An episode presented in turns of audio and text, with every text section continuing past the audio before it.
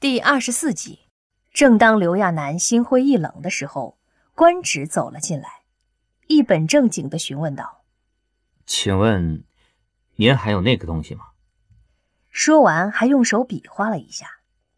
刘亚楠不明白他在说什么，官职有些尴尬的咳嗽一声，脸也跟着红了，说：“就是那个《醉女人》里当过展品的。”刘亚楠当即明白那是什么意思了。官职努力维持着面部表情，解释说：“我们需要那个做一些骗人的东西。”刘亚楠吓得抱住了自己。难道您就不担心吗？官职面露难色的解释着：“现在情况很紧急，如果现在就曝光您是女人的话，那么世界大战就在所难免了。所以最好的办法就是把这次的事件。”处理成恶作剧。刘亚楠郁闷的想：“他担心个屁呀！他现在是男人去死去死团的，他现在一个男人都不想看到。”官职见刘亚楠一直不肯动，有些迟疑的说：“如果您不肯拿出来的话，那我只能找头过来。”刘亚楠呼吸再呼吸，用力的呼吸。其实他该明白的。自己的身体自己都做不了主了，哼，别说这玩意儿了，要个胳膊要个腿，他也拦不住啊。他闭了闭眼睛，实在是觉得这事儿恶心的让他受不了。他忍着恶心，把手伸到裤子里，将那东西抽了出来。这个玻璃笼子设计的太变态了，专门有一个喂食儿的口，而且并不是直接跟外面连接的。中间有一段隔离带，他把那恶心的玩意儿放过去的时候，那个口打开。等他这边的口关死后，那个东西才在传送带上慢慢到达官职那里。在停顿大概三四秒的时间后，官职那边的口才打开。刘亚楠前面还能凑合忍过去，可是看着对方居然伸手就拿，就算对方是戴着手套的，他也是扛不住了。几乎是咆哮着喊出来：“用托盘好不好啊？这是能用手接的东西吗？”吼走了官职后，刘亚楠继续趴在床上。不知过了多久，天色都暗了下来。这个时间了，他觉着肚子有点饿。又过了好一会儿，终于有人过来了，还带着香气四溢的饭菜。只是来的人让他很恶心。不过现在也只有这个人能靠近他。这个人进来的时候也没说什么，只沉默地把饭菜放在他身边。刘亚楠虽然很饿，可他一点都不想吃饭。他在考虑绝食而死的可行性。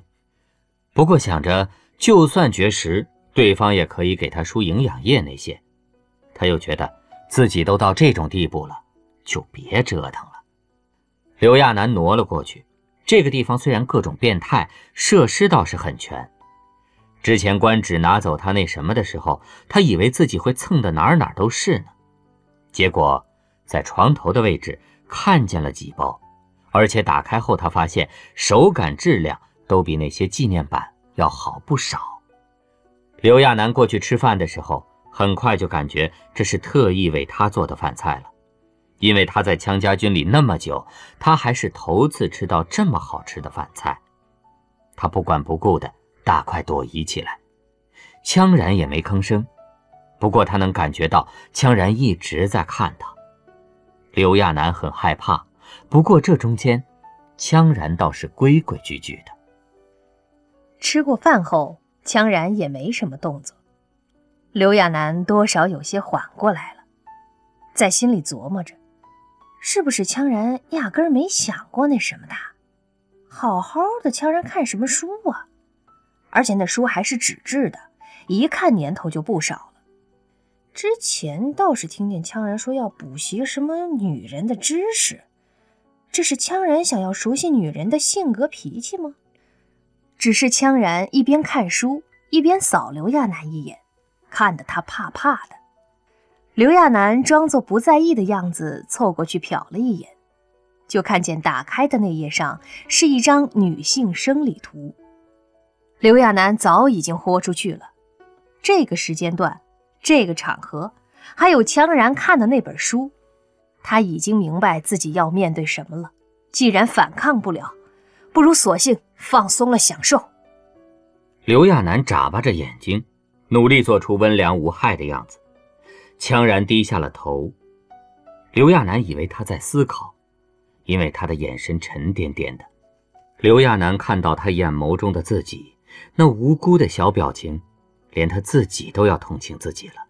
可就在刘亚楠想着也许羌然会放过他的时候，羌然却已经快速俯下身，吻上了他的嘴唇。下一刻，羌然就将刘亚楠拉扯起来，压在床上。他激动地不断亲吻刘亚楠，刘亚楠的嘴巴被他用力地牵制着。动不了分毫，刘亚楠觉得很不舒服，呼吸都不顺畅了，而且强然的力气真的很大，勒得他生疼。他像着迷了一样亲吻着刘亚楠，不断亲吻着。等他终于松开刘亚楠的时候，刘亚楠就知道不妙了。他下巴脱臼了，初吻便宜你就算了，你还回赠我个下巴脱臼啊？你还是个人吗？刘亚楠真要被气死了。等羌然拄着胳膊由上而下看着他的时候，他甩手就给了羌然一个耳光。他真的是豁出去了，使出全力打出去的。结果除了他的手被震麻了外，羌然连脖子都没扭一下。刘亚楠一见没效果，当下更是气疯了，他两只手不分左右，劈头盖脸的打了过去。结果打的过程中太激动了，一个没留神，手指直接戳在了羌然的胸口上。羌然那一身肌肉简直跟钢板似的，瞬间疼得刘亚楠差点没哭出来。偏偏下巴还拖着臼，哭都哭不出来。他简直想翻白眼晕过去算了。倒是羌然终于注意到他下巴的情况了，江然也没说什么，只是做了个手势，让刘亚楠别乱动。随后，他把手伸到了刘亚楠嘴里，压着他的颌骨向下。刘亚楠心里明白，他这是要帮自己扶好下巴。他一动不动地等着。江然手上的力气逐渐变大，将他的下巴缓缓向上推，而且真是神奇，在下巴复位的时候，他居然还能听见清脆的弹响声。一等下巴弄好，他就很不甘心地咬了羌然一口。不过随后他就知道自己又要倒霉了，羌然简直是个怪物，他连手指都是硬邦邦的，咬得刘亚楠腮帮子疼。刘亚楠捂着腮帮子瞪着羌然，刚刚戳到羌然胸口的手指，还在隐隐作痛呢。下一刻，羌然又一次俯身亲吻上了他的嘴唇，刘亚楠吓坏了，赶紧扶着下巴。在嘴唇被堵上前，快速喊了一句：“小心下巴。”刘亚楠都不知道自己是怎么熬过去的，被人按着亲就算了，还要随时小心自己的下巴脱臼。以前就知道羌然力气大的恐怖，现在被他压住，虽然不是全部压着，可他还是有一种要被压断气的感觉。而且，羌然的亲吻也太密集、太恐怖了。他又不是棒棒糖，要不要这么没完没了的给他舔化了呀？刘亚楠用力推了羌然两下，结果羌然压根动都不动，跟上瘾了一样亲吻啃咬着他。更要命的是，羌然这么沉甸甸的一个人压在他身上，压得他很想上厕所。之前没吃没喝还能扛住。可他刚才吃的那么饱，还喝了两碗汤，又被他这么大个人半压着，刘亚楠真觉得自己要忍不住了。刘亚楠被憋得脸红脖子粗的，动了几下却没有睁开，最后他急得带着哭腔喊了出来：“江然，你放开我，我想去方便。”江然倒是没在这事儿上为难他，很快起身，甚至起身后还帮他理了理衣服。只是等他过去，一看见那个全透明的洗手间，他就想跳楼，偏偏羌然还要在门口等着他。刘亚楠气得喊出了声来：“臭流氓，变态！这种透明的玻璃，你们有没有尊重我的隐私啊？有没有啊？刘亚楠正大声的指责呢，都不知道羌然动的哪儿。那透明玻璃样的墙体忽然就跟屏幕一样，一幅山水画显了出来。这个玻璃墙做的屏幕分辨率很高，至少那些画面在他看来简直跟真的一样。山林中的小鸟的声音更是悦耳的不得了。刘亚楠不知道这个墙体也可以当做屏幕用的。刚才还一览无遗的洗手间，也都看不到了。这个所谓的玻璃墙体，其实是一种高科技的墙体，可以当做透明的玻璃采光，可以同时在需要的时候放映各种画面。一方面增加美观，另一方面也可以当做实体的墙用。刘亚楠在穷人区待久了，到现在为止都没有接触过这个世界那些高级的东西。后来就算在富人区，也只是做小买卖，并没有接触过什么厉害的东西。现在见到这个，他惊得说不出话来。羌然倒是很有耐心地演示着操作，让刘亚楠跟着学。刘亚楠脸红彤彤地学着，中间手指被羌然握着的时候，他更是尴尬的不得了。当羌然用那么宠溺的表情看着他的时候，之前的那种感觉又来了，就跟有爪子挠他的痒痒一样。他真的有些恨羌然这张脸了。如果不是这张脸，他就不用这么讨厌、鄙视自己了。刘亚楠被羌然看得很别扭，学着他的样子操作着，可是脑子里还是不断想起他的眼神、手指，还有从始至终带着柔柔目光的眼睛。不管是被他当做小虫的替身，还是现在，羌然的表情都是没有变过的，唯一有变化的。只是那双眼睛里有了情欲。刘亚楠努力把那些乱七八糟的念头扔了出去。很快，他就发现，只要用手指连续点上三四秒，就会出现一个操作页面，然后上面有音乐，还有画面，甚至还有电视直播那些选项。所以，这说明他只是个土包子而已。刘亚楠深吸了一口气，再进到洗手间的时候，就看见里面的墙体。也都是那幅风景画，而且不管怎么努力看，绝对看不到外面的景色。这下他终于放心了。刘亚楠知道自己这么兴奋有点不合时宜，可能是不被人看着上厕所、洗澡，还能看到电视，真的让他有点喜极而泣的感觉。他望着马桶一边的那个小便池，这次他可是认识到这倒霉的玩意儿了。他气得踢了那玩意儿一脚。结果发现那东西是橡胶做的，看着跟陶瓷一样，可真的踢的时候就会软进去一块。这地方还真是方方面面都想到了，以后他要有个想不开，想碰马桶而死都做不到。不过等他出去后，看见羌然，他就纳过闷儿来了。那个设计还真不能说不对，这个地方估计是想着要住两个人的。就他跟羌然，所以男人的东西肯定也要有配套的设施。出去以后，刘亚楠有点尴尬，这个空间里只有那么一张床，可是床上坐着羌然呢。他要是这么大大咧咧的过去，羌然肯定还会压着他一通乱摸乱亲的。他很是别扭，没有立刻过去，而是用触摸的方式转换了一下屏幕的内容，由观赏屏。转换到了电视功能，很快，一面墙那么大的高清晰电视播放了出来。只是画面很乱，拿着话筒的记者不知道在做什么，跟着人群不断的跑。然后他看到，在那些画面中不断有火，还有浓烟冒出来。在一片混乱中，电视主持人的声音响了起来，播报着：戒严已经持续了九个小时。到目前为止，已经有多起示威游行要求政府公布戒严的原因。据有关人士透露，此次戒严是由体检中心的一次恶作剧引发的。不过具体情况还要等到有关部门。所以说，外面还乱着呢。刘亚楠长长的叹了口气，忽然觉得自己真作孽。